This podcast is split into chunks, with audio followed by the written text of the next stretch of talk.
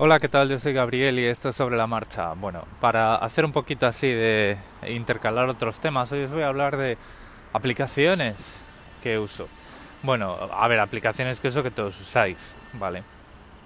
Hoy he abierto Twitter por la mañana y me ha sorprendido gratamente porque ahora en la parte superior de la pantalla principal aparecen como unos segmentos azules parecidos a esto como cuando abrías eh, bueno, yo esto lo hablo muy de memoria porque hace más de un año que no tengo Instagram, pero cuando abrías una story de Instagram, pues tenías unos segmentos que te iban marcando partes de la story, ¿no? Bueno, pues eh, me, me he levantado, o un segmento, me estoy lavando los dientes, un segmento, me sorprende la prensa y veías ahí al influencer poner cara de sorpresa con periódico, por otro segmento. Bueno, pues aquí en Twitter esto no son ese tipo de cosas, vamos a decirlo así para no hacer mucha eh, herida, no son ese tipo de cosas, sino que lo que son son las listas que tienes, ¿no? Entonces, eh, pues en la pantalla principal, haciendo tap en los segmentos azules, pues puedes irte moviendo por las listas.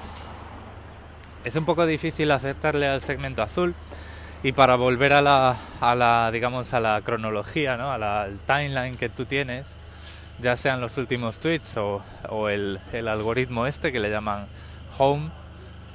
Eh, no se puede hacer tap en el segmento porque lo que haces es, está muy cerca de la, del, del, avatar de tu perfil. Entonces si lo haces así, pues vas a tu perfil. Entonces, pues tienes que irte abajo y darle a la casita. O sea, no es que el diseño sea perfecto, porque me parece que, bueno, eh, yo os digo, es difícil cambiar de una a otra y cuando quieres volver a la principal si utilizas el mismo el mismo gesto, ¿no? O sea, o, el mismo flujo que es intentar acertarle al segmento azul, pues le vas a acabar dando a tu foto y vas a ir acabando vas a acabar por ir a tu perfil. Quería poner un vídeo en Twitter, pero me salió mal tantas veces que dije yo, bueno, pues en vez de ponerlo en Twitter lo comento en el podcast y ya está.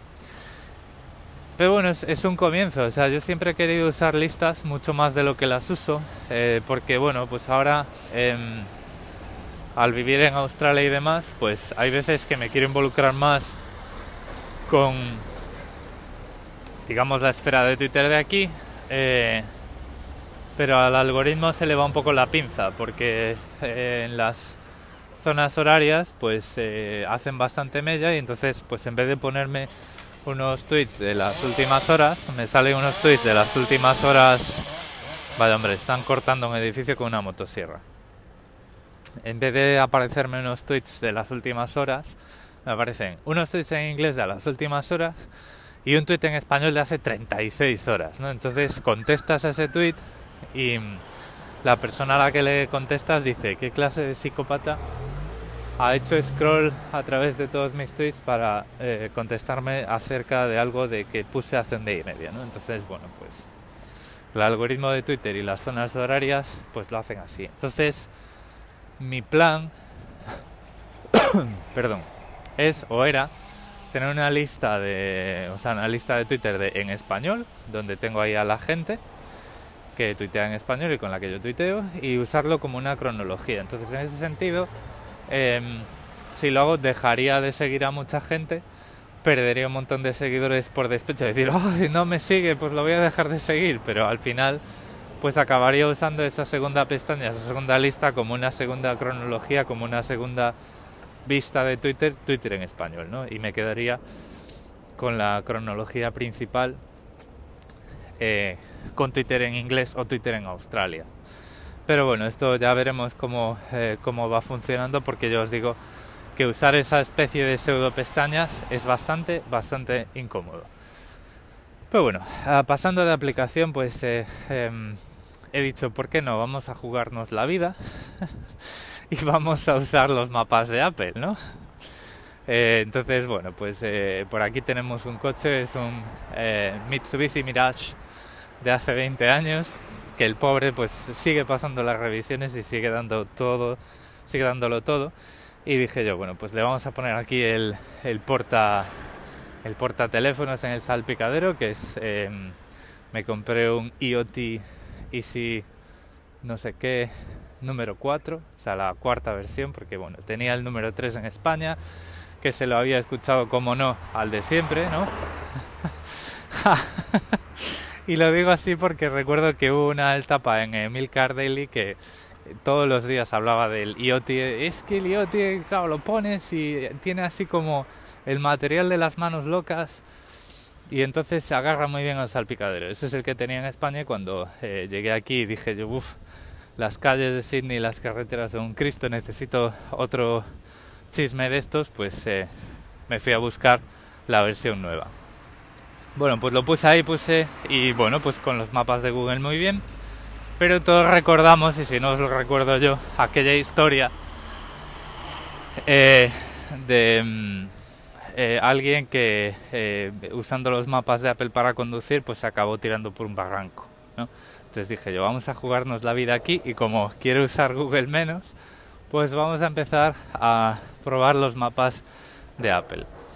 Con esto coincido con, eh, con otros eh, podcasters y tuiteros de que los mapas de Apple son mejores de lo que fueron.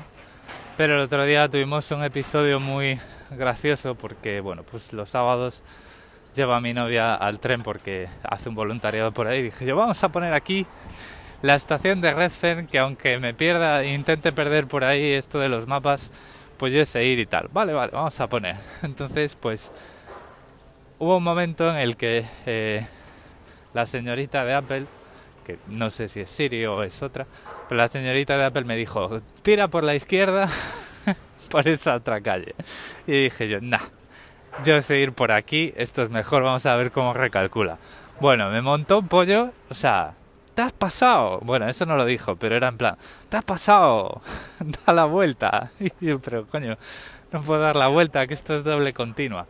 En 300 metros gira a la derecha. Y yo, pero no decías a la izquierda, gira a la derecha por esa calle para dar la vuelta. Y yo, pero, pero si esto está a la vuelta de la esquina y adelante, giro a la izquierda y ya estoy en la estación. Y parece ser que una de las cosas que eh, no hace bien eh, los mapas de Apple es que cuando tú eh, seleccionas un punto en el mapa, el, el, único destino posible que, o el, el, destino que contempla es la puerta principal, ¿no?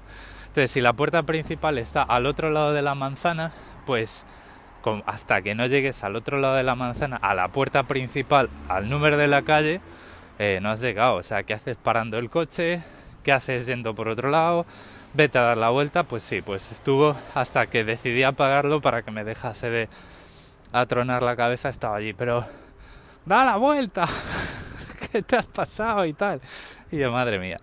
O sea que el, tema de recalcular, pues eh, no lo llevan bastante bien ahí. Pero bueno, ya os digo que ha mejorado bastante y me ha sorprendido gratamente que la interfaz es bastante más sencillo y cuando empiezas a girar el mapa y hacer tus movidas, te aparece ahí una brujulita para que no pierdas el norte, como quien dice, y nunca mejor dicho. Y bueno, por otro lado, y ya para terminar, así un comentario gratuito em, que he tenido hoy en Twitter, que bueno, pues mi hermano hablando, contestándole a Rodrigo Cortés y tal, hablaba de los millennials recientes. Y yo, pero ¿qué pasa? Que millennials, millennials recientes y millennials revenidos, recesos revenidos, o qué. Y es que em, con, con esa conversación y tal, me he dado cuenta de que a cualquier persona joven le llamamos millennials. Y, y, es que eso está mal. O sea, los millennials de hoy, que tienen más de 35 años, 38 años, gente con hijos y con problemas ya. Y gente que cuando entra en Twitter se siente muy mayor. El, el término millennial se refiere a la generación Y que se define como una generación de gente que creció alrededor de ordenadores eh, en casa cuando ya pues desde pequeños ese, ese ordenador ya estaba por casa o esas videoconsolas o esos juegos que se conectaban a la tele. Entonces, dependiendo del país, y esto es importante porque la eh, tecnología doméstica y la informática doméstica entró en los países eh, a diferentes, en diferentes años, ¿vale? Por ejemplo, en, en el Reino Unido, que es el, eh, digamos, la cuna de los microordenadores tipo eh, Z80, como eran los Spectrum, los Amstrad, y demás, el término millennial se refiere a gente que ha nacido en 1979 o después. ¿Y eh, por qué? Pues porque a eso de los 4, 5, 6 años pues ya tenían un ordenador por casa.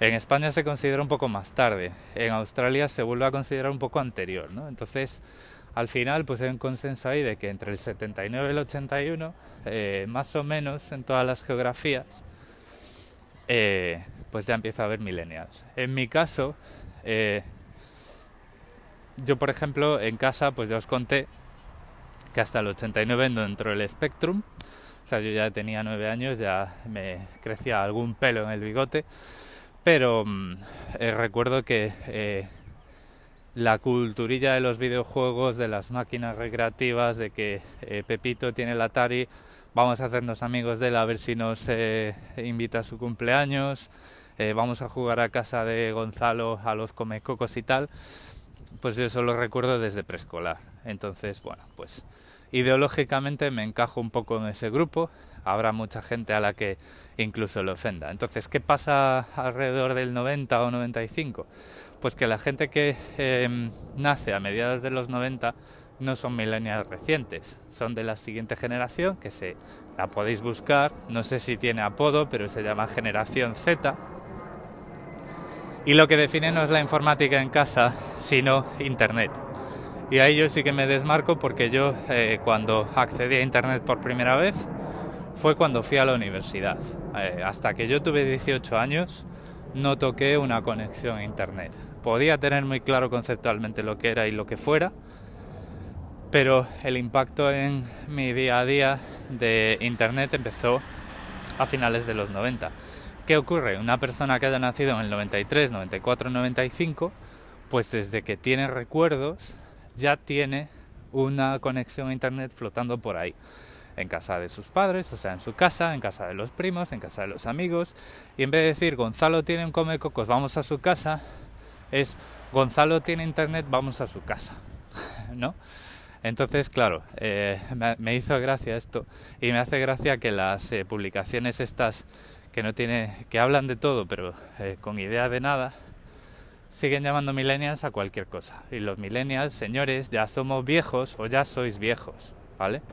Si no me queréis considerar a mí un millennial, que yo tengo 39 años, y os vais al 81, 82, pues 37, 38 años, esa gente es gente calva, con hipoteca, con hijos y este tipo de cosas. O sea, y gente que ya se mete por internet y hace preguntas y dice, ¿por qué cuando hacéis una broma ponéis un interrogante entre paréntesis al final? Como el caso, ¿no? O, eh, ¿qué significa esto que es trending, que es tendencia en Twitter? Y este tipo de cosas que ya nos quedan grandes porque nos pasamos el día trabajando y cuando llegamos a casa pues ponemos la serie de Netflix y no estamos ahí pues haciendo Snapchat aunque bueno, algunos de vosotros lo haréis y me diréis que Snapchat es lo que mola y cómo no lo haces tú que eres más joven que yo. Pero bueno, lo que estos son los tres temas que tenía para hoy. Son un poco así frescos. No os voy a contar el calvario que estoy pasando migrando todas mis cuentas eh, de Gmail a mi propio dominio de correo electrónico porque entre otras cosas pues también me estoy tomando un respiro y estoy viendo a ver cómo planificamos el, lo que queremos sacar de aquí, ¿no? Pero bueno, ya os iré contando. Seguir más lejos, eh, lo voy a dejar aquí. Esto ya no da mucho más de sí el día de hoy, así que bueno, pues nos vamos a ir escuchando eh, durante la semana. Por cierto, ayer no grabé porque estaba eh, completamente doblado. Em, ya a mis 39 años, pues ya empiezo a tener algún achaque, sobre todo en la espalda, en la zona de ese, ese pinzamiento, esa especie de eh, cataclismo que a veces pasa en la espalda y que te congela media pierna también. Bueno, pues eso ya me está empezando a pasar de vez en cuando. Y ayer no estaba yo eh, ni de humor ni de con la energía suficiente para grabar.